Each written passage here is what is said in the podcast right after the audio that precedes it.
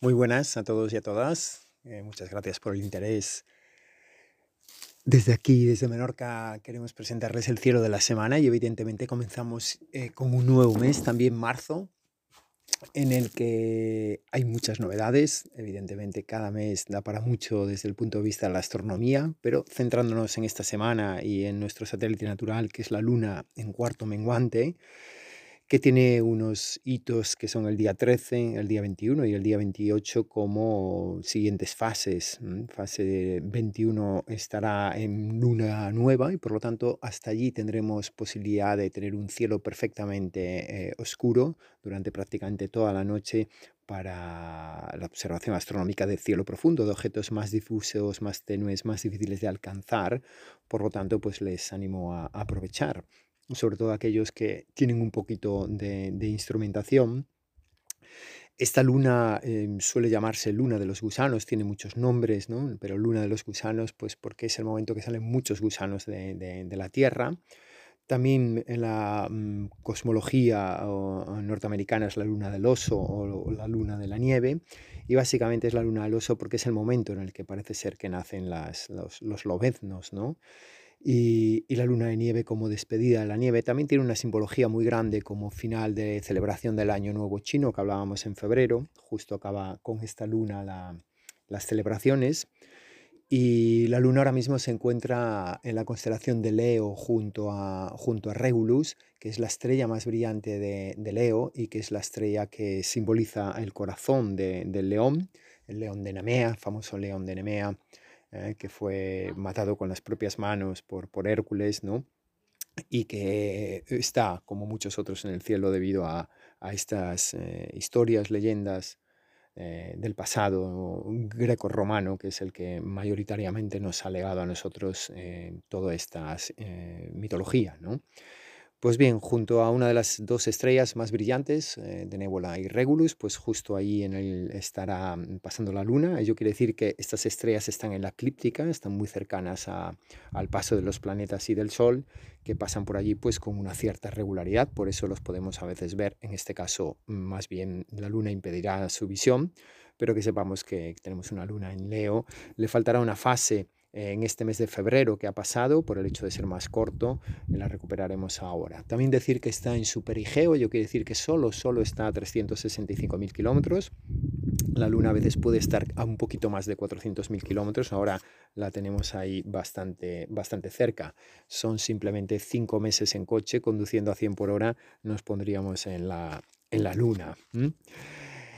Muy bien, al respecto de las constelaciones, pues ya podemos casi empezar a hablar de las constelaciones de primavera, hablaremos más adelante, que se van, eh, se van ya avistando cada vez más pronto, se van apareciendo por el cielo y, a medianoche ya, ya son dominantes, lo cual quiere decir que las constelaciones de invierno van dejando paso en el cielo a, todas estas nuevas, que no es que sean nuevas, pero que sí salen a una hora mm, más de acorde, ¿no? Y algunas antes no eran visibles y ahora ya comienzan a ser visibles. Pero las que se despiden son poco a poco son Orión, que ya a partir de medianoche no se puede ver, el Can Mayor, que le va un poquito por detrás, Can Menor, con estas estrellas tan brillantes como son Rigel, Betelgeuse o Procyon y, y, sobre todo Sirius, ¿no? que es la estrella más brillante y una de las más cercanas. Recordemos que esta estrella brilla mucho de manera aparente, ya que está a 8 años luz de nosotros. Eh, Próxima Centauri más o menos está a unos 5 años luz. Pues esta es una de las estrellas más brillantes, más bonitas de ver dentro del cielo de invierno eh, y que eh, brilla en, mucha mayor eh, fuerza por el hecho de estar más cercana. No es que sea más brillante que otras, pero al tenerla cerca, pues da esa impresión. ¿no? Ocurre un poquito lo mismo con Capella, aunque hay una tonalidad muy diferente entre una estrella y otra. Una, es una estrella azul y la otra es una estrella amarilla y por lo tanto tienen diferente edad, diferente temperatura y incluso al ojo desnudo se aprecia esta, esta calidez de Capella y, que es una de las estrellas que más tintilea en el cielo. ¿no? Pues todo esto prácticamente lo vamos a ir perdiendo poco a poco, cada vez vamos a, a verlo em, menos tiempo, ¿eh? en horas diferentes, porque por la llegada de, por el sur, pues, pues comenzarán a llegar eh, sureste nuevas constelaciones de las que mm, hablaremos la semana que viene, cuando ya estemos a una semana prácticamente del cambio de, de primavera. Dejamos el invierno, dejamos esta estación, la primavera entra el día 20 con un día más corto. Y lo dicho, hablaremos también de, de ella en ese momento. Sí que para aquellos que, que, os habéis animado a rescatar los prismáticos o quizás los habéis comprado, pedido prestados o lo que sea, ¿no? que es, yo creo que es el instrumento junto con el planisferio o un pequeño libro, una pequeña guía eh, si lo queréis, del, del, año en curso, ¿no? De, los eventos y de los fenómenos y de todo lo que se puede observar. Hay, hay muchas guías del cielo que, bueno, una muy conocida de, que se llama así en el castellano, Guía del Cielo del año 2021 y que nos ayuda un poquito a, seguir y adelantarnos y prepararnos para ver todo lo que, bueno, no todo, sino lo, lo importante, todo es absolutamente imposible, pasan demasiadas cosas en cada momento, ¿no?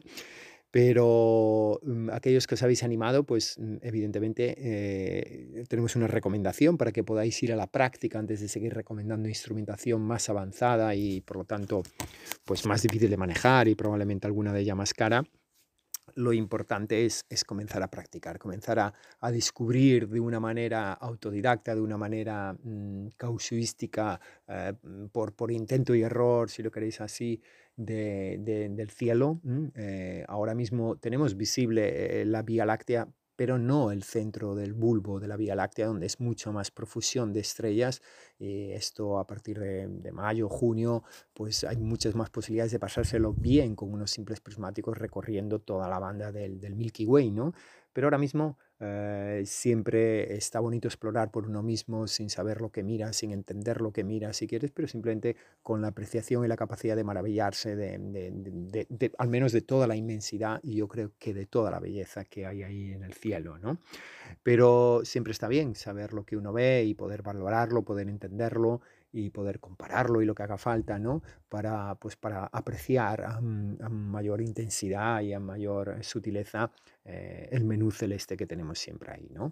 Hay, una, hay un sitio donde poder practicar que es muy fácil, ¿eh? con unos prismáticos, yo os digo, mm, vale la pena que sean un poquito luminosos, o sea, que sean un poquito anchos, eh, la lente primordial, la lente que va por delante, ¿no? ¿no? que no sean muy finitos, porque eso nos permitirá captar mucha luz, luego da igual los aumentos. ¿no? Mm, porque en este sentido podemos amplificar de manera muy fácil eh, la visión nocturna de, del ojo desnudo y por lo tanto podemos acceder a mucha, mucha más eh, objetos y, y fenómenos del cielo nocturno. ¿no? En este caso os recomendaría ver aquella pareja, aquella única pareja, un sistema doble que se suele llamar en astronomía, que aparece como tal, como sistema doble a ojo desnudo, pero que no lo es. En verdad son, son seis estrellas que van apareciendo uh, según uno le va poniendo más eh, instrumentación más potente. ¿no? Pero se llaman Mizar y Alcor, per pertenecen a la, a la constelación de la Osa Mayor, siempre están visibles, son las penúltimas por allí por la cola, por el rabo de, de, de, la, de la osa y estas dos estrellas en un cielo oscuro se pueden ver eh, fácilmente por muchas personas. Yo mismo hago en las sesiones de Polaris, hacemos mucho la, prueba de visión con las personas para ver si son capaces de detectar por su propio ojo esta pareja que orbita una alrededor de la otra y que no se necesita instrumentación, pero que con estos prismáticos que hablábamos se ve ya uh, muy bien esa separación entre la estrella Mizar y la estrella Alcor. Alcor perdón, y que, insisto, son en verdad mm, dos sistemas dobles y por lo tanto ahí juegan y bailan entre sí con fuerzas gravitacionales de atracción y, y demás. Evidentemente bailan al ritmo de la más grande, eh, pero muy fáciles de localizar en el cielo, muy fáciles de descubrir por uno mismo, Mizar y Alcor como recomendación de esta semana. Del cielo de Menorca, Javier Ares de Polaris Menorca, muchas gracias. Saludos.